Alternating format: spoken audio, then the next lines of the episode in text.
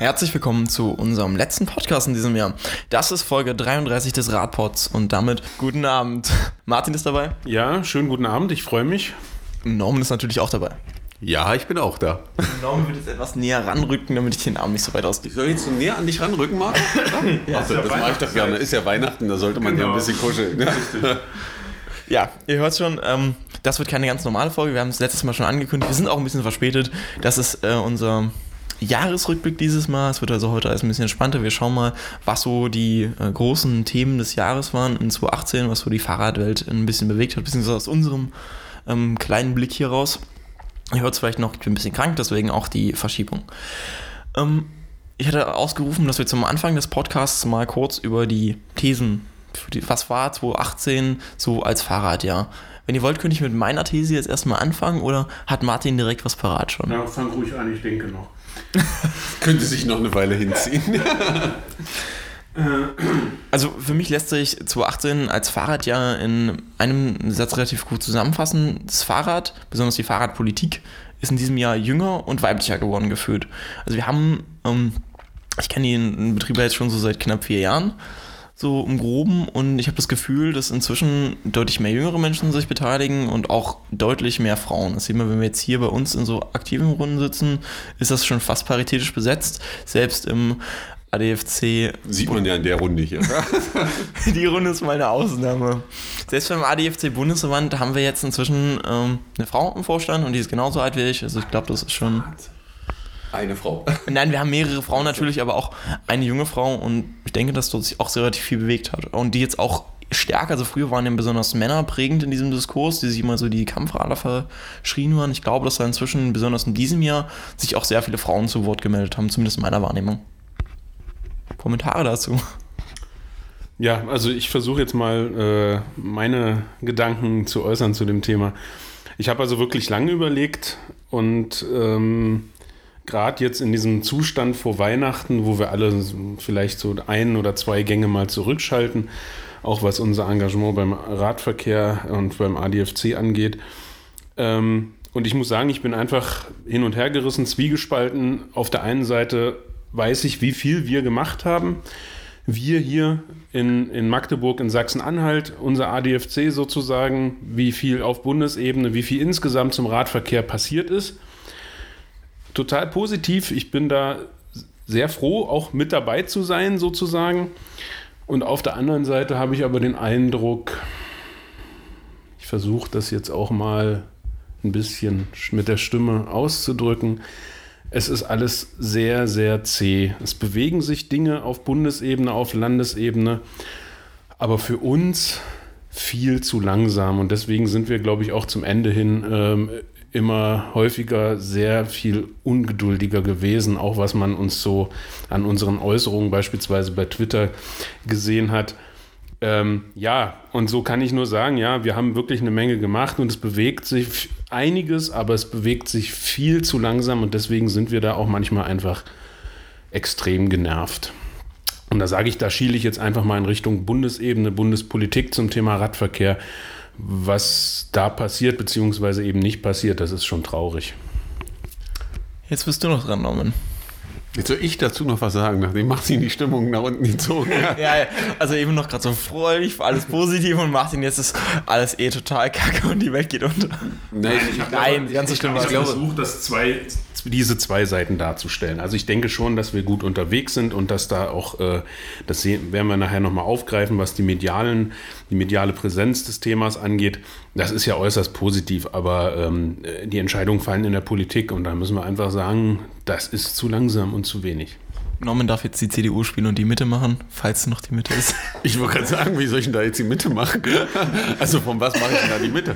Von rechts außen aus? Oder? Keine Ahnung, was ist denn? Ich will jetzt nicht diskutieren, was die Mitte so, ist. Okay. Aber es ist der Parteispruch. Nein, aber ich glaube, ich glaube, bei dem, was Martin gesagt hat, wenn man in dem Thema drin ist, so wie wir, also relativ stark involviert, zum einen eben auf der einen Seite des Druckmachens und des Verändern wollens.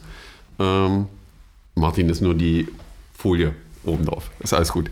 Ähm, und auf der anderen Seite auch in diesen ganzen Meetings, Gremien, Gesprächen mit Politikern, äh, Ministern und äh, Kreisstädten und Gemeinden und was weiß ich nicht steckt, ähm, dann ist das, glaube ich, mit dem, es geht nicht schnell genug damit zusammenzufassen, dass auf der Straße einfach nichts passiert. Also es ändern sich schon Dinge, die aber alle nicht sichtbar sind. Also in der Kommunikation ändert sich einiges und in den Vorhaben und äh, es wird immer ganz viel erzählt. Aber das Erzählen und Erkennen ist das eine, das Umsetzen das andere. Und äh, ich glaube, dass wir da noch einen großen Schritt nach vorne machen können, obwohl man sagen muss, dass in 2018 gibt es ja Bereiche, die da sehr stark nach vorne gegangen sind und die auch Leuchttürme waren. Ich denke da nur an Berlin, die jetzt so langsam in Fahrt kommen. Natürlich auch nicht so, wie man sich das vorstellt. Ähm, aber ich glaube, aus der Geschichte heraus sind viele Entwicklungen immer so, dass die Welle relativ langsam anfängt zu rollen und es dann relativ abrupt geht. Ja, also am Anfang, äh, wenn man anfängt zu kämpfen, denkt man, das geht alles viel schneller. Dann kommt so die Phase mit, naja, äh, irgendwie geht das doch nicht ganz so schnell und das wird jetzt die nächsten 100 Jahre dauern und äh, dann geht es doch relativ abrupt. Ja, also man sieht das in technischen Entwicklungen, man, bei allen Sachen, die in der Gesellschaft so laufen und ähm, was mich eigentlich sehr freut, ist, dass über dieses Thema Fahrrad und dass sich beteiligen die Leute lernen, am demokratischen Prozess wieder teilzunehmen. Also gerade hier in Magdeburg, äh, wenn man das Jahr so zurück betrachtet, ähm, mir fällt da ein so das Thema Falschparken und so, wo doch die Stadt jetzt relativ offen ist, was das Thema angeht und auch bei vielen anderen Dingen, ähm, wo Menschen einfach merken, dass sie, wenn sie sich beteiligen und sagen, was sie gerne in ihrer Stadt hätten, dass dann sich Dinge bewegen. Und ich glaube, darunter kann man 2018 schon unter sehr positiv verbuchen. Und ich gehe auch davon aus, dass wir das in 2019 noch viel stärker erleben werden. Erleben müssen. Wir haben ja Kommunalwahl. Ne? Äh, ja, das kommt ja noch dazu. Das, äh, Zum Ausblick in 19 kommen wir ja noch. Ja, ja. Gehen wir erstmal durch. Ja, ist ja ein Jahresrückblick, ja. ja. Gehen wir mal durch unsere großen äh, Themenschwerpunkte durch. Wir haben uns vorhin ein bisschen zusammengesetzt und geschaut, was waren denn so die, äh, die, die großen äh, Veränderungen. Zum einen war das so das, das Fahrrad in den Medien. Wir haben, also ich habe jetzt gestern äh, auch den Podcast der Zeit gehört, die ja auch jeden Morgen einen Nachrichtenpodcast machen. Und selbst für die war im Jahresrückblick ein zentrales Thema die Verkehrswende. Das ist schon ein, ein großes Zeichen. Das haben wir uns vor drei, vier Jahren, glaube ich, nicht vorstellen können auch jetzt genau diese Woche erschienen in der SZ ein, ein großes Feature im Magazin zum Thema Verkehrstote, also Radverkehrstote. Ähm, und auch sonst haben die großen Zeitungen in diesem Jahr relativ viel, auch in den Feuilletons, über das Fahrrad geschrieben. Also wovor sonst immer nur die Autoberichterstattungen waren, über den neuen äh, Dreier BMW ist jetzt auch das Fahrrad noch in der ganzen Seite und die Diskussion darüber, wie eine Stadt aussehen soll. Ja, querbeet. Ne? Also du hast da Artikel im Neuen Deutschland gelesen, in der Taz, in der Süddeutschen jetzt ganz aktuell, du hast es aber auch in der FAZ gehabt, du hast es in der Welt gelesen, im Spiegel. Ähm, das zeigt, ähm, ja, das Thema kommt und äh, ist jetzt, glaube ich, auch erkannt worden. Und das Spannende ist ja, dass alle mehr oder weniger das in, die gleiche, in das gleiche Horn stoßen und in die gleiche Richtung und sagen, ja, wir müssen die Verkehrswende in den Städten schaffen, wir müssen dies und jenes für den Radverkehr tun um die Städte zu entlasten, um die Städte lebenswerter zu machen. Und diesen Tenor, den erkennt man durch das ganze Spektrum. Und das finde ich spannend. Also man, man hat keine großartigen widerstreitenden Positionen, die jetzt sagen, ja, das ist alles Schwachsinn beispielsweise. Und die sagen, ja, das mit dem Radverkehr ist alles übertrieben. Wir kriegen das mit den Autos hin oder so. Das könnte man sich ja vorstellen, dass da aus der konservativen Ecke irgendwelche Gegenideen äh, aufgebracht werden. Das ist aber gar nicht der Fall, sondern es geht alles in die Richtung, ja, Radverkehr ist die Alternative. Das finde ich daran so spannend. Also unabhängig davon, dass überhaupt diese mediale Präsenz so großartig ist. Wobei, also ich glaube, es gibt diese kleinen ähm, aufploppenden Dinger immer noch, aber sie sind so gering, dass sie wirklich so ein kleines Rauschen sind und von so einer ähm, ja, großen. Ist, die, ist manchmal die Verzweiflung oder die Angst vor Veränderung, glaube ich. Also äh, gerade beim Thema Rad und sich in der Stadt bewegen, hat das oft was zu tun mit das eigene Verhalten ändern. Und mir fällt dazu gerade ein, ich glaube, ich habe es heute früh angeguckt auf Twitter, äh, das letzte Video, was der Alexander Gass auf der äh, ISS aufgenommen hat zum Thema Planet und äh, äh, die Welt hinterlassen und Dinge zu hinterfragen und das eigene Handeln ändern. Und ich glaube, dass oft der Aufschrei, der immer darum geht, wenn Fläche verteilt wird, gerade beim Radverkehr oder es darum geht, mit dem Rad irgendwo hinzufahren und das als Alternative zu nutzen, ähm, immer was damit zu tun hat, die eigene Bequemlichkeit zu überwinden. Und das ist häufig noch so ein klitzekleines Problem, wo man eben vernünftige Angebote machen muss und auch deutlich sagen muss, natürlich werden wir auch weiterhin Auto fahren. Ja, es wird Situationen geben, da ist das Auto das Mittel der Wahl.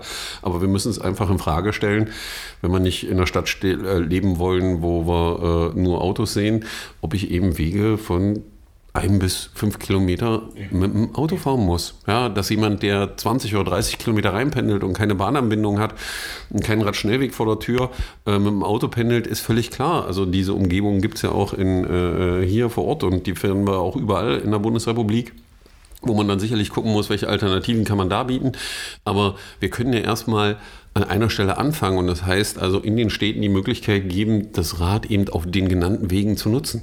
Ja, entweder zu Fuß zu gehen, mit dem Rad zu fahren, ÖPNV, also irgendwas anders zu machen und das bequem und angenehm zu machen äh, und nicht immer das Fahrzeug in den Vordergrund zu stellen und zu glauben, das löst alle Probleme. Und ähm, was da hoffentlich hilft, ist auch der Wandel in der Politik.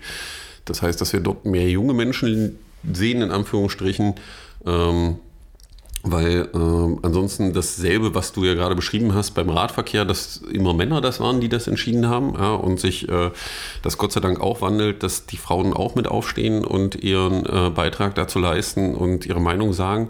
Ähm, auch das müssen wir in der Politik sehen, ja, weil äh, da muss auch ein Austausch stattfinden. Und ich glaube, wenn das passiert, geht der Wandel eben viel schneller, weil ähm, die Sichtweisen einfach andere sind und wenn man es ausprobiert, merkt, dass es einfach total positiv ist. Genau. Das ist ja der Punkt. Also wir müssen einfach dahin kommen, ähm, dass wir weniger darüber reden, sondern das, was wir vorhin schon haben, hatten, sondern einfach mal auch dann die Gelegenheiten schaffen. Denn wir sehen es ja an allen Beispielen, die uns vorliegen, ob nun in unserer Stadt oder in unserem Land oder äh, auch auf Bundesebene, überall da, wo eine vernünftige, sichere Infrastruktur für Radfahrende gebaut wird. Und seien es nur wenige hundert Meter, wie in Berlin beispielsweise. Äh, das Ergebnis ist, dass, du, dass diese Wege benutzt werden, dass da Leute sich aufs Rad setzen und die fahren, weil sie, sie eigentlich nämlich fahren wollen, aber eben sonst die Gelegenheit nicht haben. Und ich denke, das ist, wenn, wenn da die Politik die Weichen richtig stellt und natürlich auch die Finanzierung sicherstellt, dann ist das, glaube ich, diese Verkehrswende auch kein großes Problem, sondern dann machen die Leute das auch. Ja, wobei man eben sehen muss, dass die Politik, glaube ich, auch erst jetzt anfängt zu handeln. Die hängen ja sowieso immer ein bisschen hinterher hinter den Trends, ja. äh, weil man kann, es ist nicht so einfach zu sagen, nur auf die Politiker zu schieben, weil Politiker unterliegen dem Hang, natürlich wollen sie wiedergewählt werden und da ist eben der Glaube der Bevölkerung, äh, ist das Auto oberheilig, aber ich glaube, da ist gerade das Thema, was eben auch klimatechnisch läuft, ähm, wo die Deutschen teilweise weiter sind als die, die aktuell für sie entscheiden sollen, wo eben noch viel passieren muss. Wobei wir hier gerade nochmal sind, ähm, ich fände es ja interessant, ich glaube, das Thema Klima und auch die Folgen des Ganzen hat mit vielen Wahrnehmungen auch in den Medien in diesem Jahr sehr stark zugenommen, ja. auch nochmal. Und auch eine breitere Resonanz so in, in, in, bei den Rezipienten und in der Bevölkerung gefunden. Ich glaube, der Sommer hat da so seinen Beitrag geleistet. Also jeder, der die Elbe aktuell immer noch sieht, muss sagen, da ist relativ wenig Wasser drin. Also. Wobei ich jetzt hier nochmal, wir hatten ja auch noch ein anderes großes Verkehrsthema, zum Beispiel der Dieselskandal, der uns immer noch verfolgt, schon seit Jahren. Der auch, Wie Jahre sind es eigentlich ich Ich glaube, es war 2016, als es angefangen hat, oder? War das? Irgendwie ist schon relativ lang, ja. So ein beliebtes Thema jeden Tag.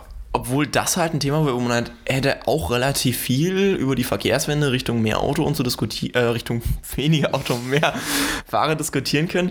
Aber da habe ich den Diskurs eigentlich eher anders wahrgenommen, muss ich sagen. Da ging es meistens immer nur um das Ersetzen und das Vermeiden von äh, Fahrverboten, obwohl also die, die Themen ja, haben irgendwie getrennt stattgefunden, habe ich das Gefühl gehabt. Ja, weil da ist das Thema Bequemlichkeit. Also warum sollte ich denn ein Ding, was ich liebgewonnen habe, versuchen zu ersetzen? Also ich kann ja nur, ich kann ja erstmal nur versuchen, das irgendwie klimaneutraler zu machen an der Stelle, dass da hinten nichts mehr rauskommt, was Probleme macht. Äh, aber das ist wie immer, man beschäftigt sich nicht mit den tiefgreifenden Problemen, aber ich glaube, dass der Erkenntnisprozess jetzt so langsam durchsteigt, ja, bei den Leuten, weil sie merken, dass das nicht funktioniert. Ja, und da kommt der Druck natürlich auch aus einer ganz anderen Richtung. Also ich meine, wir sind nicht umsonst die autoaffine Nation. Wir sind halt auch die eine der führenden Nationen, die hier eben diese ganzen Blechkisten herstellt. Und da ist natürlich dann auch ein Akteur oder mehrere Akteure auf dem Markt sozusagen, die natürlich ein starkes Interesse daran haben, äh, dass das Thema in eine Richtung diskutiert wird, nämlich dass Ersetzen der fahrbaren Untersätze. Und da mache ich eben aus dem Benziner und dem Diesel Elektrofahrzeug und also ein Elektroauto.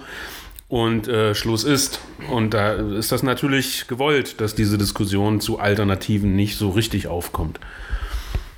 Ja, wo wir jetzt gerade noch beim medialen Diskurs sind, muss ich einen Leuchtturm, den hatten wir jetzt schon sehr oft im Podcast, aber auch mal hervorheben, weil das einfach so ein, so ein wirklich großes Ding ist. Also, da reden wir über das Projekt äh, Radmesser vom Tagesspiegel, wo man sagen muss, anscheinend haben Medien begriffen, es gibt ein Publikum dafür, weil dieses Projekt war definitiv nicht günstig. Da wurde richtig viel investiert an Zeit und Geld auch für.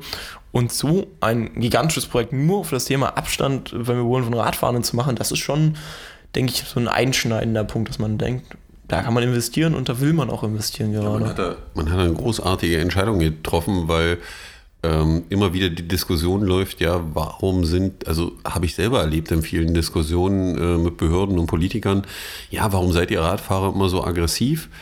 Ähm, wo man denen dann erklärt, naja, wenn sie das Gefühl haben, man hält ihnen 9 mm an den Kopf und drückt gleich ab, mal im übertragenen Sinne, äh, dann ist jeder ein bisschen unentspannt.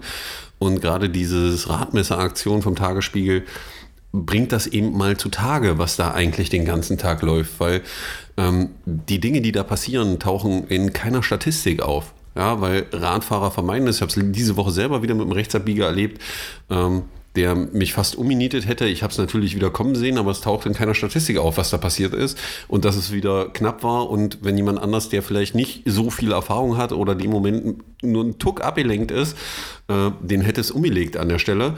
Ähm, und dafür sind solche Projekte einfach Gold wert, dass es endlich messbare Zahlen gibt die belegen, was die Radfahrenden und äh, die Radfahrer und Radfahrerinnen dort immer wieder geben. Also die Geschichten kriegt man ja immer wieder erzählt, wenn man mit den Leuten zu tun hat. Und hier habe ich es eben mal in anfassbaren Zahlen großartig aufbereitet.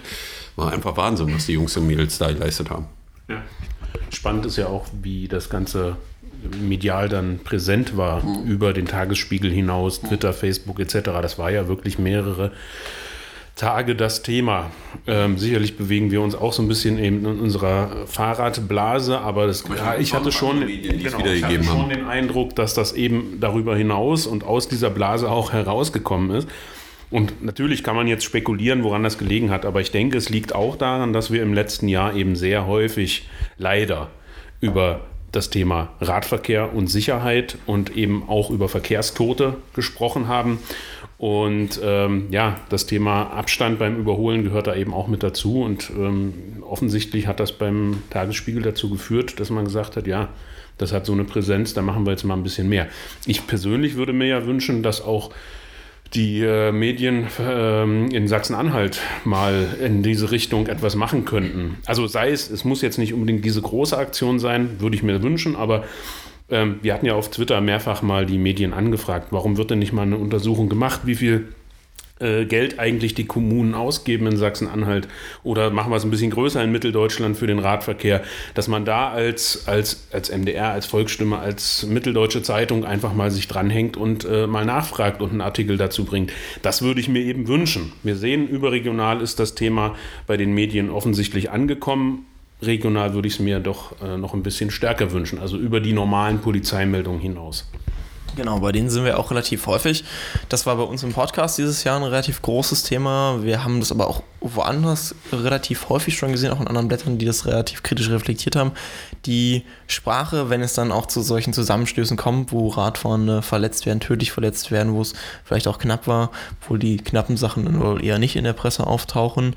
Ähm, Martin, du hast dieses Jahr relativ viel dazu gesagt und das Thema liegt ja auch am Herzen. Also vielleicht kannst du noch mal kurz reflektieren, was zum Thema Sprache besonders bei diesen Zusammenstößen in diesem Jahr so passiert ist. Naja, also wir haben wenn ich mich jetzt mal zurückerinnere, ja in fast jedem Podcast, den wir jetzt im Laufe des Jahres aufgenommen haben, immer wieder irgendwie was zu diesem Thema gesagt, sei es anhand einer aktuellen Polizeimeldung, dass wieder ein Radfahrender getötet wurde. Übersehen dann. Und, dann und eben in der, in, der, in der Pressemitteilung eben stand der Radfahrende, die Radfahrende wurde übersehen, in Anführungsstrichen, und wir jedes Mal wieder entweder mit der Polizei, die eben diese Meldung herausgibt, oder dann aber mit dem Medium, das die einfach diese Polizeimeldung kopiert hat, diskutiert haben ähm, und kritisiert haben, dass eben dabei klar wird, in dem wie man diese Sprache dort oder diese Sprachregelung hat, dass eben verschleiert wird, worum es eigentlich geht, dass da ein Mensch sein Leben verloren hat und wir haben eben nur dieses eine und dass, die, dass diese, diese, diese Relevanz und diese Größe dieses Themas komplett herunterfällt, wenn man daran, wenn man dann sich an die Formulierung, äh, sie, die, sich die Formulierung anschaut, der wurde eben übersehen. Oder wie wir es neulich hatten, äh, in der was war das für ein Artikel, wo drin eben drin stand, dass äh, die Radfahrerin nicht gebremst hätte, obwohl ganz klar aus der STVO hervorgeht, dass der herausfahrende Fahrzeug dort aus der Ein- oder Ausfahrt ähm, hätte die Vorfahrt beachten müssen. Also dass es einfach darum geht, dass wir sprachlich endlich mal dieses Bewusstsein entwickeln, dass wir wirklich sagen, was da passiert ist, dass wir die Verantwortlichen für den Vorgang dort wirklich benennen und damit auch ein Bewusstsein schaffen, dass jeder, der sich täglich in dieses Metallgerät mit vier Rädern und Motor setzt, dass der sich dann auch bewusst ist, was er da eigentlich macht und mit welchem Instrument er da durch die Stadt gurkt oder eben über Land. Und ähm, ja, da wünsche ich mir natürlich sehr, dass es in, in der Diskussion bleibt und dass sich eben auch die mediale Berichterstattung dahingehend in der Sprache ändert, dass endlich klar benannt wird, wer verantwortlich ist, und dass es eben wirklich um Menschenleben geht und nicht um irgendeinen Sachschaden oder was auch immer. Besonders interessant waren ja hier, dass diese Äußerungen jetzt nicht nur von dir als ADFC-Vorsitzenden kommen, sondern ähm, auch aus der Medienlandschaft selbst. Das Neue Deutschland hat einen relativ umfangreichen Artikel dazu verfasst, wie man mit Sprache umgehen sollte. Es ging hier gerade um den Begriff Unfall. Den haben wir euch auch, auch schon mal in einem Podcast relativ ausführlich vorgestellt auch interessant war, dass auch auf einen Tweet des ADFC Sachsen-Anhalt als Antwort die ähm, Meldung von, äh, vom DPA-Nachrichtenchef, der auch meinte, dass diese Sprache, die man dort mit übersehen und ähm, mit Unfall wählt, vielleicht kritisch zu reflektieren sei. Das ist dann auch schon. Ähm, ja, das, ist ja, das ist ja auch ein Thema, was nicht nur Radfahren betrifft. Also, das ist ja ein allgemeines Thema. Äh, ich weiß nicht, 3000 Verkehrstote, mehr als 3000 Verkehrstote haben wir in Deutschland im Jahr. Ähm, und das wird immer so, ja, nett formuliert als, das ist halt so. Ja? Das muss so sein, weil äh, das ist der Preis der Mobilität äh, hingestellt. Und hier muss sich sprachlich deutlich was ändern, weil ähm, wenn 3000 Menschen in Deutschland durch irgendetwas anderes zu Tode kommen würden, ja, also würden wir jedes Jahr 3000 Menschen beim Flugzeugabsturz verlieren, 3000 Menschen bei Bahnunglücken im Jahr verlieren, bei irgendwelchen Industrieunglücken äh, 3000 Menschen verlieren oder durch Terroranschläge oder ähnliches, ähm, dann wäre in Deutschland etwas anderes los, als was los ist, wenn wir 3000 Menschen verlieren, die äh, ihr Leben lassen im Straßenverkehr.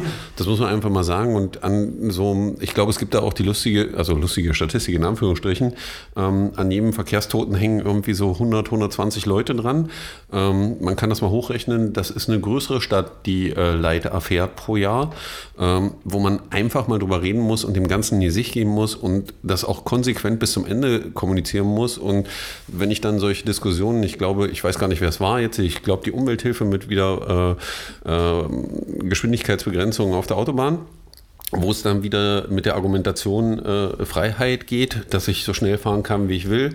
Ich glaube, da gibt es eine ganz einfache Regel. Ja, die Freiheit des Einzelnen endet beim Gesundheit und Leben des anderen. Weil äh, ich könnte ja sonst auch sagen, ich bin so frei und trage eine 9 mm und wenn mir nicht passt, dem schieße ich ins Gesicht. Ja, auch das wird man wohl nicht zulassen an der Stelle.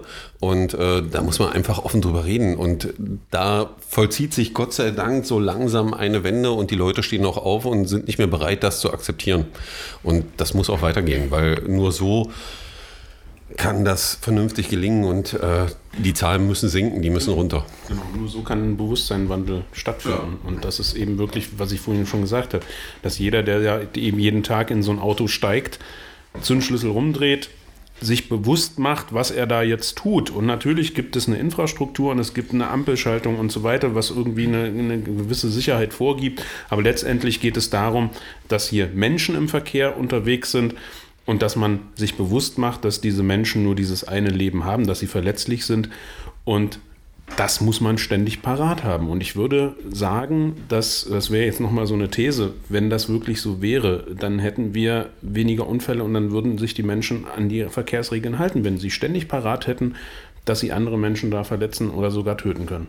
An dieser Stelle auch zum Ende des Jahres, wir hatten die SZ vorhin schon erwähnt, die hat sich jetzt relativ umfänglich ja nochmal dem Thema gewidmet und nochmal auch visuell dargestellt, wie viele Menschen dann so da sterben und es auch nochmal persönlich vermittelt. Martin hat gerade nochmal durchgeblättert durch die Story.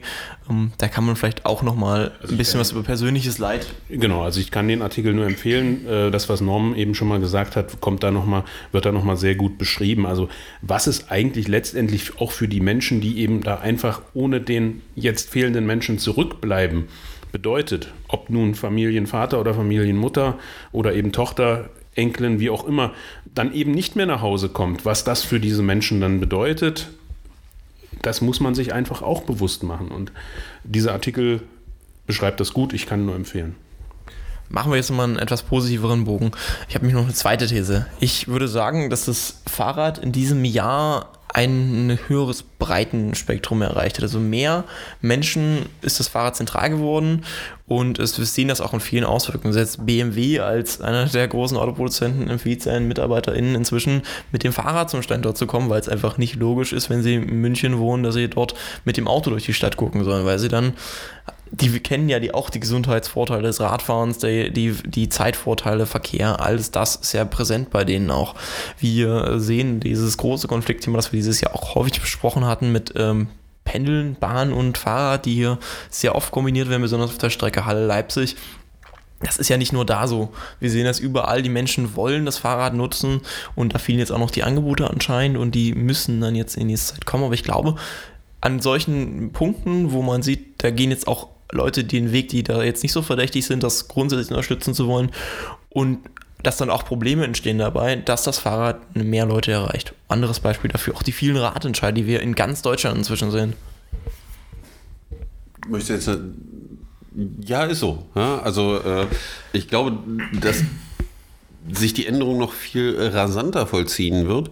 Äh, weil zum einen nutzen die Leute mehr das Rad, ja, bedingt auch durch solche Sachen wie äh, Pedelecs und solche Dinge, dass die Leute sagen, okay, ich entdecke das für mich wieder als Freizeitgerät, aber auch als Alltagsmobilität und ich glaube, wir werden dann noch eine ganz andere Geschichte sehen, die man ja versucht gerade zu klären, äh, diese ganzen kleinen Elektrofahrzeuge, also Roller und was da alles gibt. Auch das wird noch kommen. Ja, weil die Leute eben versuchen, eine Alternative zu finden, nicht im Stau zu stehen. Ja, der eine oder andere, der hat da keinen Bock drauf. Und äh, umso mehr Leute mit dem Rad fahren, umso mehr führt das ja auch dazu, das sind ja nicht alles Eigenbrödler, ja, sondern die kommunizieren ja mit ihrem Umfeld darüber, warum sie Rad fahren und welche Vorteile das hat. Und ähm, die Welle wird noch größer werden an der Stelle, weil die, die Leute das für sich selber entdecken und wenn sie damit einmal angefangen haben, gibt es eigentlich relativ wenig Gründe, das wieder abzustellen. Ja, also ich ziehe jetzt 30 Kilometer weg und muss jetzt meinen Arbeitsweg völlig verändern, aber für die, die in den großen Städten damit anfangen, glaube ich, stellt sich die Frage gar nicht. Ja, viele sind am Anfang sicherlich so, ja, ist das jetzt eine gute Entscheidung und dann ist das so ein längerer Prozess, den wir alle zum Teil selbst durchlebt haben, aber wenn man dann da mittendrin ist, stellt man sich die Frage nicht mehr und dann macht man einfach weiter. Es gibt für mich ja noch einen ganz anderen äh, interessanten Anhaltspunkt. Äh, nämlich, wenn man sich mal die Verkaufszahlen anschaut, wie viele neue Fahrräder eben über den Ladentisch äh, gerollt werden, sozusagen, äh, das ist ja schon enorm. Ich habe jetzt keine Zahlen parat, aber äh, was, mir, was ich so in, in, Erinnerung habe, das geht jetzt nicht nur um die Pedelecs, wo wir ja schon, also dass die eigentliche Elektromobilität ist, die schon funktioniert.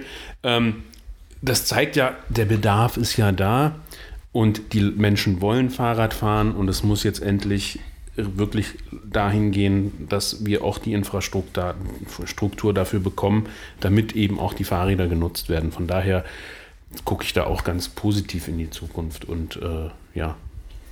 Jetzt sehen wir den Diskurs und diese Veränderungen in der Bevölkerung ja schon sehr breit und sehr intensiv auch. Wir haben vorhin schon sehr viel über die Politik geredet. Ähm, Schauen wir uns doch mal konkret nochmal die Bundesebene an. Das Bundesverkehrsministerium macht ja, ist ja eigentlich zuständig für den Radverkehr. Aber in diesem Jahr habe ich das Fahrrad. Das Ministerium des VC, äh, wie, wie heißt der Verband der Automobilindustrie? Äh, AC. Keine Ahnung, aber jedenfalls da der Lobbyverband das Büro von denen ist doch das Bundesverkehrsministerium, oder? Das sind doch die, die jetzt der Bahn erzählen, was sie machen sollen, nachdem sie vergessen haben, ihnen Geld zu geben, oder? Und das, sind, das ist das Ministerium, Das von Flugtaxis redet. Taxis spricht. Ich glaube, das war das. die große äh, Verkehrswende herbeiführen möchte, wo man sich einfach, ich habe es jetzt eben gerade hier schon äh, nicht sichtbar für die Zuhörenden gemacht, ich habe mir mit den Händen vor den Kopf gestoßen und äh, habe einfach damit signalisieren wollen oder zeigen wollen, ähm, es ist eigentlich ein Unding, was da passiert. Ähm, wir haben es gesagt, die Menschen wollen mit dem Fahrrad fahren, sie möchten eine andere Mobilität und wenn man sich dann anschaut, was das Verkehrs Bundesverkehrsministerium in den letzten Jahren gemacht hat, ja, da kann man, kann man eigentlich nur mit dem Kopf schütteln und schweigend daneben stehen und sich an den Kopf fassen und äh, fragen, was da eigentlich passiert. Aber vielleicht hängt es damit zusammen, was Norman eben schon gesagt hat. Äh, das mag sein. Also wie man anhand dieser aktuellen Verkehrsprobleme, die wir in den Städten haben, darüber öffentlich nachdenken kann, dass man irgendwie mal Flugtaxis fördern sollte. Das grenzt für mich schon so ein bisschen an äh, Wahnsinn oder äh, Schildbürger oder äh, keine Ahnung. Also das verstehe ich überhaupt nicht. Und mein zweites Aufregerthema ist natürlich, äh, ich habe den Assi, wo ich denke, wir reden, wir reden die ganze Zeit über die Verkehrstoten. Wir müssen fast jede Woche in irgendeine deutsche Stadt gucken, wo wieder ein Radfahrender von einem rechtsabbiegenden LKW umgebracht wurde.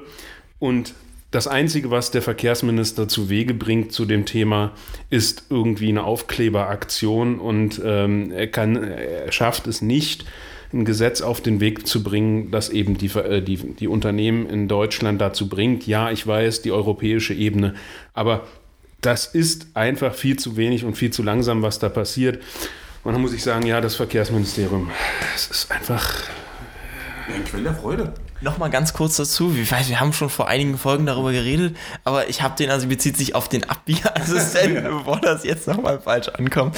Also es gab Ja, eine, also Aktion. äh, viel interessanter wäre, wenn das Ministerium sich damit beschäftigt, was, glaube ich, im Koalitionsvertrag steht. Man möchte die SDVO äh, überarbeiten und äh, auch in Richtung der schwächeren Verkehrsteilnehmer, also Fußgänger, Radfahrer, positiv entwickeln, um das Thema zu stärken. Davon habe ich jetzt nicht so viel gehört in letzter Doch, Zeit. es gab ein Meeting im Ga- gab ein Meeting. Ja, ja, da haben wir auch drüber geredet. trinken. Ja, gut, okay. Äh, gucken wir mal, äh, äh, wie sich das entwickelt. Aber äh, das Einzige zum Thema Radverkehr zu machen, eben äh, 25 Millionen Euro für ganz Deutschland für Radschnellwege auszugeben oder bereitzustellen und äh, eine Aufkleberaktion, einen Fördertopf zu machen, damit die umgerüstet werden, die Fahrzeuge, äh, das ist schon mehr als peinlich. Aber passt leider zum Bundesverkehrsministerium. Also es könnte sich Bundesministerium für den motorisierten Individualverkehr nennen und den Lkw-Verkehr auf Autobahnen, weil der ist ja genauso ein Unding. Breitbandausbau. Breitbandausbau, ja, Digitalisierung machen sie auch noch. Da kann der eine oder andere weint jetzt wahrscheinlich, weil das der Download des Podcasts wieder so lange gedauert hat. Ja, da müssen sie euch auch an die Jungs wenden. Ähm, aber ich glaube, das, was es wieder zeigt, ist, äh, also wir haben da so ein Ding, das heißt Bahn. Ich glaube, das läuft so auf Schienen, ne? Und da sind so Elektrokabel drüber. Und dann feiert sich das Bundesministerium dafür, dass es eine Aktion gibt, wo man LKWs jetzt mit Stromabnehmern ausrüstet, um die auf Autobahnen fahren zu lassen. Welch verrückte, geniale Idee.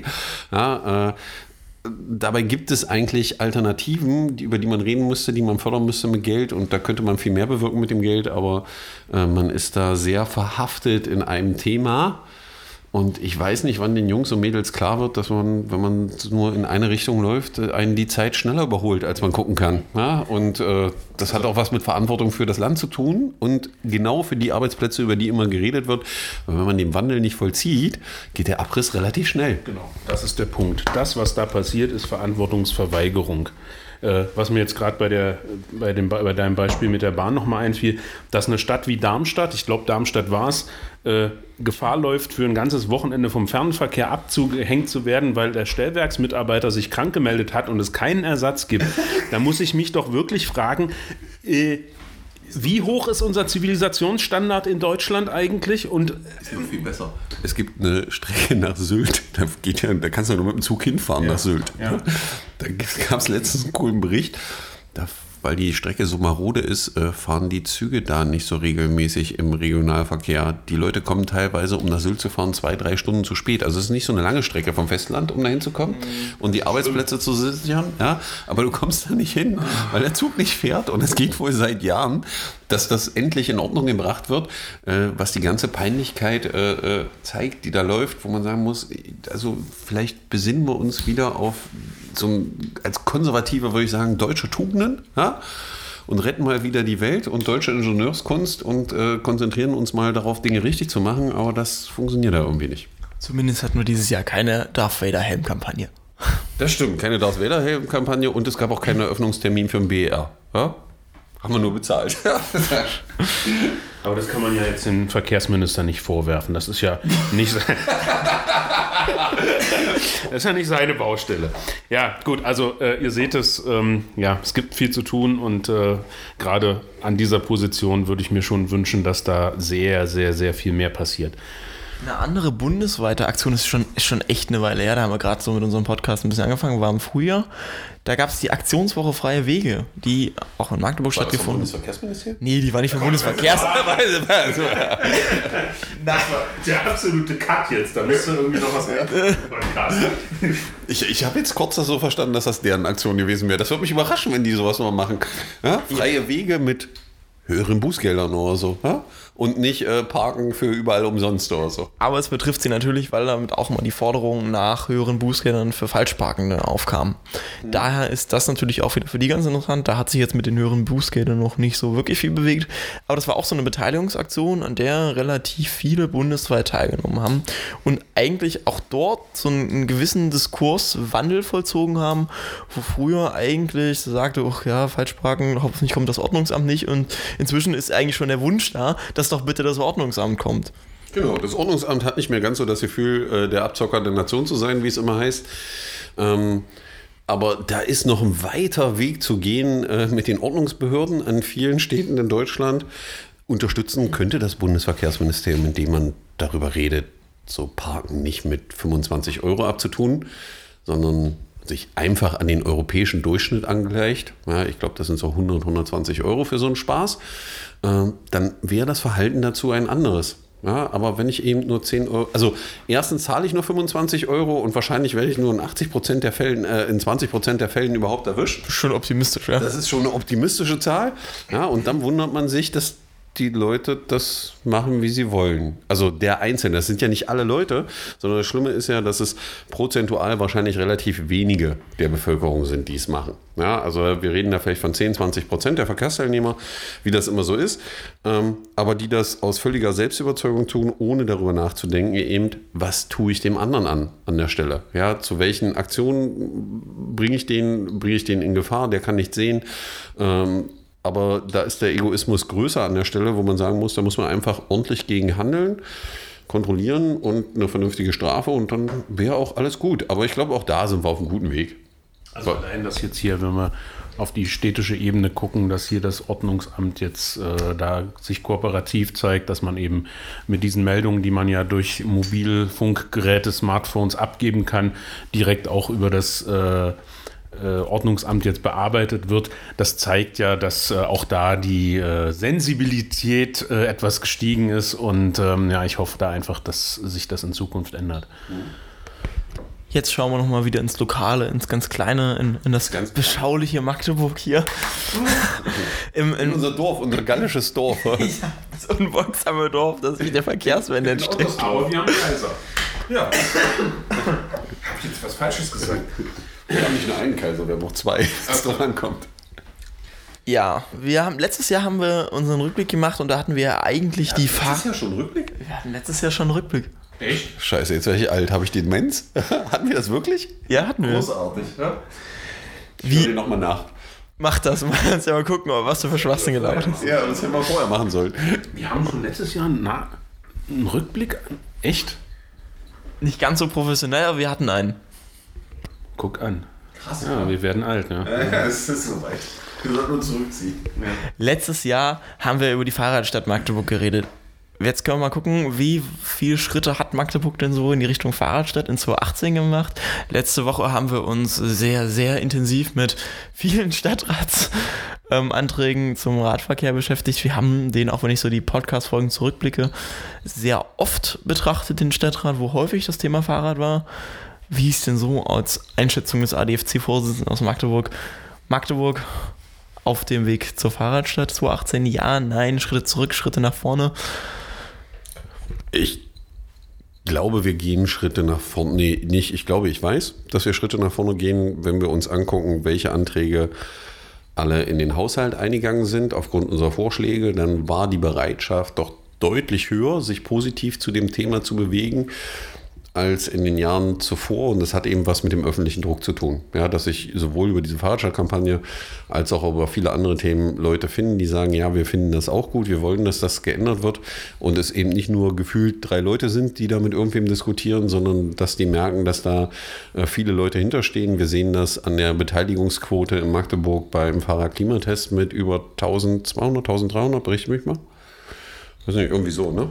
Mhm. Ich habe die Zahl auch gerade. Ja, aber irgendwie so. Ist schon, ist schon über einen Monat her, weißt du was? Ist schon über einen Monat her, das haben wir schon wieder fast vergessen. Das sind 22 Tage, aber. ja, ähm, aber ich glaube, dass in dem Punkt schon relativ viel passiert. Natürlich ist die Welle noch ein wenig klein, aber ich könnte mir vorstellen, ich darf jetzt eigentlich keinen Ausblick für 2019 machen. Kommt gleich. Kommt gleich, aber ich könnte mir vorstellen, dass die Welle in 2019 größer wird. Noch. Also mehr, als wir heute erlebt haben. Ja. Und auch hier, ich denke, wenn wir äh, wir, wir, sind ja täglich mit dem Rad unterwegs, klar haben wir die Brille auf, aber wir sehen ja auch in Magdeburg, dass der Radverkehrsanteil steigt. Das haben wir ja auch fast in jeder Folge gesagt. Wenn man morgens in normaler Schulzeit mal ähm, am Innenministerium an der Ampel steht, ganz lange an der Ampel steht, da Weihnachtsmann. Ja, da, da, da staunen sich ja mittlerweile die Radfahrenden, wo man einfach sieht, auch hier die Menschen wollen Fahrrad fahren. Die machen es, obwohl die Infrastruktur, sagen wir es mal vorsichtig, suboptimal ist. Wir müssen, ich denke, so langsam, also das, was ich aus den Stadtratsbeschlüssen erkenne, ist, dass es wirklich auch, wenn auch langsam, auch auf dieser Ebene ankommt. Und das stimmt doch positiv. Man muss einfach vielleicht den Druck noch ein bisschen erhöhen und erhalten und er muss eben aus verschiedenen Richtungen kommen. Aber ja, positiv. Obwohl ich natürlich inzwischen mein Handeln in Frage stelle. Ja, weil ich nicht mal mehr nachts um 22 Uhr bei Regen allein auf dem Radweg unterwegs bin, sondern noch andere Menschen Rad fahren, ja, ist das schon manchmal befremdlich. Ja. wenn die Radwege breiter werden, wäre das ja kein Problem. Ja. So, wir kommen langsam zum Ende. Wir schauen nochmal. Ja, das kannst du vergessen, mein Freund. Ey, wir, haben, wir, haben erst 41 Minuten runter und du hast uns versprochen 60 Minuten. Jetzt versuchst du uns hier schon 20 ja, Minuten zu klauen. Wir müssen auch noch so ein paar Höhepunkte jetzt reinbringen, sonst schlafen die Zuhörer ein. Genau, jetzt geht es nämlich um eure persönlichen Höhepunkte. Das kann jetzt irgendwas sein aus eurer persönlichen Fahrraderfahrung oder was ihr jetzt selbst sagt auch zum Rückblick, das war am Fahrrad ja total toll. Ich weiß, Martin hat eine sehr lange Liste schon äh. und möchte jetzt anfangen direkt. Ja, also ich habe ja zum Anfang schon gesagt, was mich, äh, was, welche Einschätzung ich im Moment so zum Thema Radverkehr äh, habe oder geben würde. Meine persönlichen Highlights waren sicherlich äh, der bewegende, doch durchaus bewegende ähm, Auftritt ähm, vor dem Bundesverwaltungsgericht in Leipzig ähm, wo es ja um den Beschluss ging, äh, ob eben die Dieselobergrenzen dort ähm, eben festgeschrieben bleiben und dass sie eben dann auch jetzt in den, äh, von den weiteren Gerichten auch äh, weiter bearbeitet werden können und anerkannt werden. Das war schon beeindruckend, die Vielzahl von Organisationen zu sehen, die dort ähm, vor Ort waren und demonstriert haben. Für mich natürlich das Highlight, da diese kleine Rede halten zu können. Ähm, für mich war der Fahrradaktionstag in Magdeburg ein Highlight, wiederzusehen, dass Menschen sich aufs Rad setzen und eben bewusst an dieser Demonstration teilnehmen, um zu zeigen, wir sind auch Verkehr, wir möchten berücksichtigt werden, wir wollen sicher, zügig in der Stadt unterwegs sein. Ähm, ja, was hatte ich noch für ein Highlight vorhin gesagt, Marco? Ich habe es vergessen. Ähm, die diversen Fernsehauftritte. Ach so, ja, ich war dann äh, zu dem einen oder anderen Thema mal beim MDR zu sehen. Ähm, ja, positiv für mich eigentlich noch zu sehen, dass doch immer mehr Menschen sich auch engagieren. Auf welcher Ebene auch immer und ähm, mit, mit welchem großen oder kleinem Engagement auch immer, ob nun beim Fahrrad Klimatest oder wenn ich mir die Stammtische ansehe, die hier in Magdeburg ja von uns äh, veranstaltet werden, auch Stammtische in Dessau, in Wittenberg, in Halle. Auch da regelmäßig jetzt mehr Leute, wo ich merke, ja, das ist Thema, die Leute wollen sich beteiligen, sie wollen sich einbringen, sie suchen einfach nur die Anknüpfungspunkte, wo kann ich das machen. Und ja, das stimmt mich positiv. Das war, waren so meine Highlights, gerade der letzte Punkt, wo ich denke, ja, wenn wir das noch ein bisschen besser hinkriegen, dann kann die Welle auch noch größer werden. Für mich waren die Highlights mehrere so kleine Sachen. Also ich würde jetzt mal, also eine Sache, die sich mehr oder mehrere Zeit lang hinzog. Eins vergessen. Hau raus. Aber mach du erstmal. Okay, dann kannst du gleich nach Norman dann nochmal. ähm, für mich waren es tatsächlich.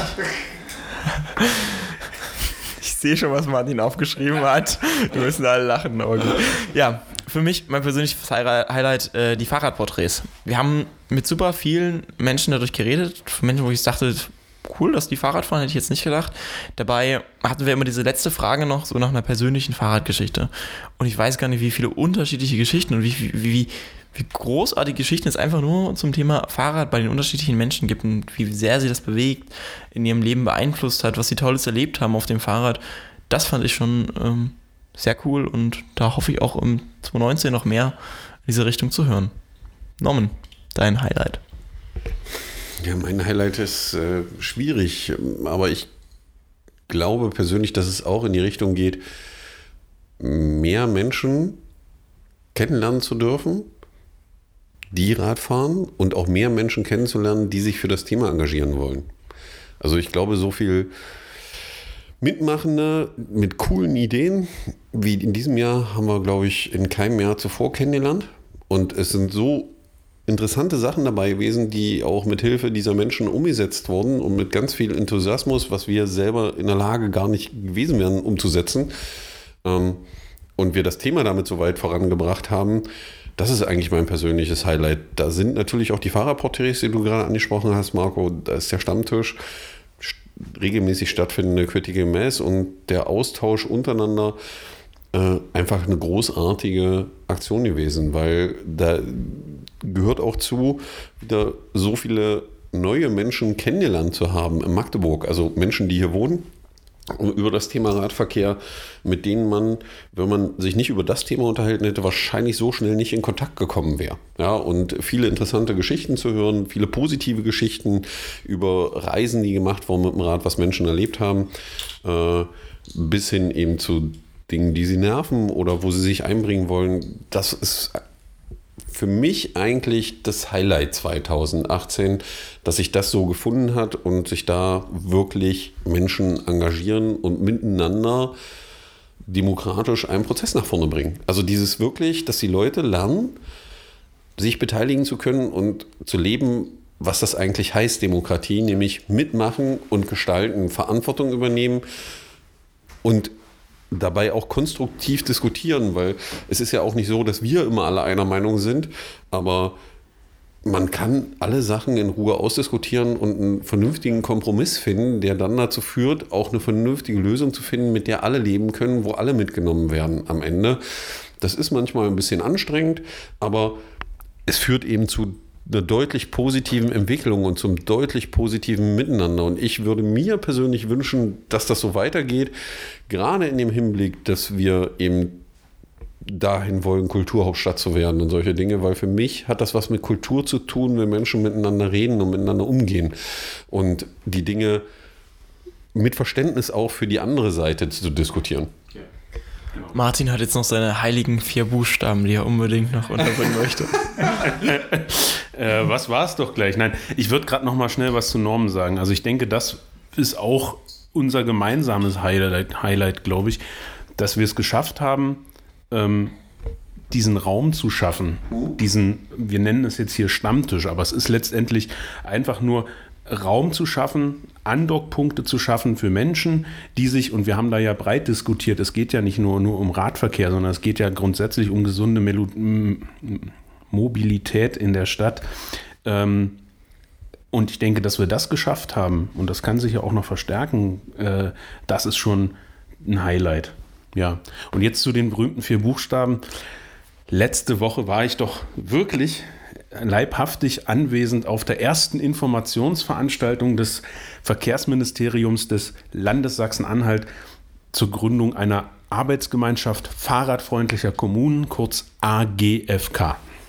Und da bin ich natürlich äh, positiv, auch wenn ich auf meinem Stuhl dort hin und her gehibbelt bin, weil es natürlich schneller sein könnte, müsste. Aber ich bin froh, dass jetzt da der erste Schritt gemacht wurde und äh, das werden wir natürlich auch in 2019 begleiten. Die richtige Überleitung. Wir schauen jetzt nochmal ganz kurz ein bisschen in die Zukunft. 2019, Prognosen, Wünsche. Wo geht's hin im nächsten Jahr? Verkehrswende, Fahrrad, was wollt ihr persönlich? Martin, du hast doch schon deinen Wunschzettel da aufgeschrieben, den du sicher auch dem Weihnachtsmann direkt noch mitgegeben hast jetzt. Ist das der ganze Wunschzettel? Das ist mein ganzer Wunschzettel, aber. Ich gehe raus. Nein, ich lese nur ein paar Sachen vor. Also ich würde einfach auch gerade nochmal anders anknüpfen, was jetzt quasi auch so ein bisschen das Highlight hier von unserem Podcast ist. Ähm, wenn ich mir was, was wünsche für 2019, dann ist es, dass diese, dieser Raum, den wir geschaffen haben, noch mehr gefüllt wird, dass noch mehr Menschen den Weg finden, sich beteiligen. Ähm, ob nun durch Anwesenheit und Diskussion oder aber ähm, durch äh, selbst durch diese durch diesen Raum dann ähm, und die Menschen, die dort äh, ja weiter dann auch Multiplikatoren sind, auf das Thema diesen ganzen Bereich lebenswerte Stadt wie, wie wollen wir eigentlich in der Stadt miteinander umgehen. Da ist Verkehr eben auch ein Teil, dass wir das weiter verstärken, dass wir eben auch im Hinblick auf die Kommunalwahl 2019, die ich wollte eigentlich das Datum googeln, äh, irgendwann im März, Mai. Im, Entschuldigung, im Mai stattfindet, dass wir bis zu diesem Zeitpunkt es sehen, dass mehr Menschen auch das Thema in die Öffentlichkeit tragen, so dass das quasi einfach ein Teil der Diskussion in Vorbereitung der Kommunalwahl sein wird. Und äh, dass, dass das eben auch dazu führt, dass in der Kommunalwahl und die Politikerinnen und Politiker, die sich dort äh, bewerben, dass die das Thema eben dann auch aufnehmen müssen. Ja. Dürfen. Dürfen ist das Wort. Die dürfen es aufnehmen, weil ich glaube, das wird das Highlight nächstes Jahr und hilft auch mal wieder zum Verständnis, weil wenn ich das System richtig verstehe, sind Politiker die, die Entscheidungen treffen sollen oder für mich, weil ich keine Zeit habe, weil ich nämlich arbeiten muss. Aber. Weil das so ein bisschen schwierig wäre, wenn 80 Millionen sich so gleich immer treffen wollen würden genau, und reden. 80 Millionen reden und treffen, funktioniert das nicht ganz so. Ähm, oder in so einer Stadt 250.000.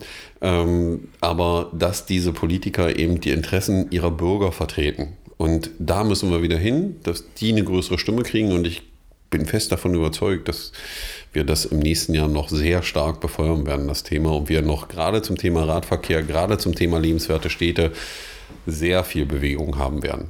Also in Sachsen-Anhalt, deutschlandweit auch, äh, das Thema wird nicht verschwinden, weil ähm, dafür ist es aktuell schon zu groß. Also es stehen immer mehr auf, das, was wir eben erleben. Also ich gehe davon aus, dass wir noch mehr positive Dinge ähm, erleben werden. Was ich mir persönlich wünschen würde, ist, ich glaube, eins der kleinen persönlichen Highlights, solche Sachen nochmal zu erleben, wie wir hatten, wo wir von Wittenberg nach Dessau gefahren sind.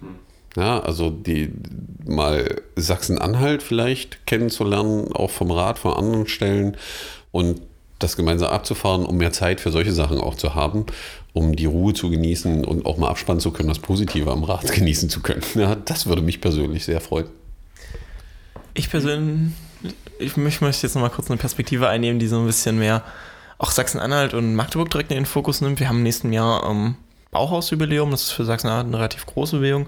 Modern Denken ist da der Hashtag dazu. Wir haben aber auch im nächsten Jahr eine relativ große Entscheidung zum Thema Kulturhauptstadt. Ein Thema, für das sich Magdeburg jetzt schon seit einigen Jahren sehr engagiert, was zentral in der Stadt ist. Und ich glaube, dass das Fahrrad hierbei eine, eine zentrale Rolle spielen kann. Besonders aber auch nicht nur das Fahrrad als Fahrrad, sondern auch noch in seiner kompletten Funktion. Was das für Städte heißt und wie Städte aussehen könnten, wenn sie nicht so autozentriert sind. Und alle, die Magdeburg so beobachten, geben der Stadt die größten Chancen, weil sie halt noch nicht so super ausgebaut ist, weil sie noch nicht den perfekten Zustand hat, noch nicht auf alles zurückblicken kann, sondern einfach großes Potenzial hat, wo Menschen sehr viel machen können. Ist ja auch das Motto unter anderem der Aufruf, einfach mal machen. Und ich glaube, in dieser Perspektive sehe ich aus all den Entwicklungen, die wir 2018 hatten, sehr viel Potenzial für 2019, um weiter in diesem Kulturhauptstadt-Ausschreibungsprozess zu bleiben, wenn man sagt, lass die Leute einfach mal machen, lass uns darüber nachdenken, wie kann Stadt dann aussehen und welche zentrale Rolle kann ihr Fahrrad spielen. Also vielleicht auch mal eine kulturelle, künstlerische Perspektive, lebenswert, also wirklich Magdeburg zu leben, zu erleben, zu erradeln. Genau, also man muss diese Kulturhauptstadt auch nicht unbedingt an dem Thema Rad festmachen, sondern an dem, was es bedeutet, nämlich eine Stadt für Menschen. Eine Stadt, in der Menschen miteinander leben und nicht nebeneinander wo sie sich kennenlernen, wo sie Verantwortung für ihre Stadt, für ihren Stadtteil, für ihre Straße übernehmen und Kultur leben. Dazu gehört es ja auch, dass ich, wie ich es in anderen Ländern kenne, da wo wir alle Urlaub machen und das immer total lustig finden, wenn wir abends durch irgendwelche Städte laufen und da sitzen die Leute, äh, die Nachbarn vor den Häusern und erzählen abends miteinander an ihren eigenen Blumenbeeten, die sie angelegt haben. Und wir haben ja diese ganzen kleinen Dinge, die in den Stadtteilen schon passieren zu dem Thema. Das würde ich mir persönlich noch viel mehr wünschen, weil es dann zu einem mehr Miteinander und auch mehr Verantwortung untereinander führt in der Stadt. Und das ist, das ist das, was Menschen am Ende wollen. Ja, sie wollen miteinander reden, sie wollen wissen, wer neben ihnen wohnt und äh, dann auch Dinge ausdiskutieren. Und das würde ist, glaube ich, der größte Schritt, den diese Stadt auf dem Weg zur Kulturhauptstadt machen kann. Ja, weil daraus entwickelt sich dann alles andere, was die Leute machen. Und ich glaube, da werden so viele kreative Ideen bei entstehen, wenn man das weiter fordert. Das, was wir eben erleben in diesem Stammtisch zum Thema Fahrrad, wird es auch in anderen Bereichen geben. Ja, und wenn das ist, wir legen wilde Gärten in irgendwelchen Dings an, nur auf irgendwelchen Dächern, nur was weiß ich, auf welche verrückten Ideen die Leute kommen, die man aber einfach mal ausprobieren muss im Kleinen, was auch wieder alles mit Kultur zu tun hat. Ähm, am Ende ähm, dann ist, sehe ich da für die Stadt eine Riesenchance. Ja, und auch als Magnet zu wirken, als Anziehungspunkt und die Mitte Deutschlands endlich mal zu beleben und nicht so nach dem Motto, das ist das tote Gebiet, durch das man da durchfährt. Ja, also das nach außen zu tragen und auch mit breiter Brust sagen zu können, wo man herkommt an der Stelle und zu sagen, du musst hier auch mal vorbeikommen, so wie es viele Touristen schon erleben, die hier durchfahren. Aber ich bin der festen Überzeugung, dass das Potenzial viel, viel größer ist als das, was man aktuell nutzt. Ich hoffe mal auf mehr Platz für Menschen in unseren Städten in 2019. Genau, ja, und das Bewusstsein eben, dass es unsere Stadt ist und dass wir genau. diese Stadt gestalten können und dass es eben einfach eben nicht irgendwelche Leute sind, äh, sondern dass jeder Einzelne was tun kann und mal was mit dem Nachbarn machen kann und äh, einfach genau. begreift. Also ich meine, dass die Magdeburgerinnen und Magdeburger, glaube ich, schon außerhalb mit breiter Brust auftreten und sagen, ja, ich bin Magdeburgerin und Magdeburger, wir haben da die Elbe, da steht der Dom. Ich glaube, das kommt immer schon ganz gut. Aber dass noch mehr dieses Bewusstsein entsteht, das ist unsere Stadt und wenn mich hier was nervt, dann sage ich das auch und dann mache ich meinen Mund auf und dann äh, beschwere ich mich und versuche es zu ändern, positiv zu ändern. Aber höre, höre auch zu, was die andere genau. Seite sagt. Ja, weil ich glaube, das ist auch immer wichtig, weil es gibt sicherlich Dinge, die einem manchmal nerven, wo man aber dann die Frage stellen muss, warum ist das so? Und da muss man auch mal zuhören auf der anderen Seite und gucken, eine vernünftige Lösung. Und auch darauf, dafür braucht man eben einfach Raum. Ja. ja. Das wäre ein großer Auftrag für äh, die Organisatorinnen und Organisatoren der Kulturhauptstadt. Ich glaube, die machen das auch, aber dass die Leute das auch annehmen, das wäre dann noch ein anderer Schritt. Dann noch ein letzter Schlussappell für, dieses Jahr, für diesen Jahresrückblicks-Podcast. Lass uns 2019 gemeinsam Stadt gestalten einfach. Ja. Und in genau. dem Sinne verabschieden wir uns aus 2018 und wir hören uns in dieser Runde 2019 mit den Nachrichten wieder. Erst nächstes Jahr? Mensch, was macht man jetzt die ganze Zeit? Die ganze Zeit? Es gibt für euch natürlich zwischendurch nochmal ähm, den ersten Radnerdport und noch das Interview mit der Radverkehrskoordinatorin aus Sachsen-Anhalt. Genau. Ja, Wahnsinn. Also für Stoff ist gesorgt sozusagen. Ja. Wir machen jetzt erstmal Urlaub und erholen uns ein bisschen und äh, so gut wir können. holen noch ein paar Aufgaben nach, die liegen geblieben sind und äh, dann hören wir uns in 2019 wieder. Ja, bis denn. Ja, und äh, guten Rutsch und frohe Weihnachten, wer das genau. hier noch vor Weihnachten Frohe Weihnachten, guten Rutsch. Wir hören uns. Tschüss.